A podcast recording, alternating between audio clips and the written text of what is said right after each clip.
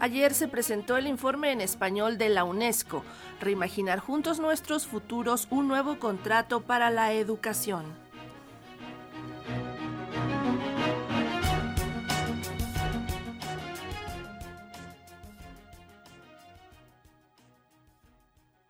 Reimaginar la educación pasa por la pedagogía, la organización escolar y la creación de un ecosistema que permita aprender a lo largo de toda la vida. Invitación al diálogo abierto que aprecia Fernando Reimers, participante de la Comisión Internacional que elaboró el informe de la Organización de las Naciones Unidas para la Educación, la Ciencia y la Cultura, UNESCO, Reimaginar juntos nuestros futuros, un nuevo contrato para la educación presentado ayer en español. La primera habla de los principales desafíos que deben animar el reimaginarse la educación y habla entre ellos del cambio climático, de los desafíos a los derechos humanos, expresados muy bien en la agresión injustificada de Rusia a Ucrania, al pueblo ucraniano hoy, expresada en las amenazas a los derechos humanos en diferentes partes del mundo, expresada en crecientes formas de violencia, de conflicto, en la desigualdad social, en las amenazas a la gobernanza democrática. La segunda parte del informe habla en concreto de qué significaría reimaginarse la cultura educativa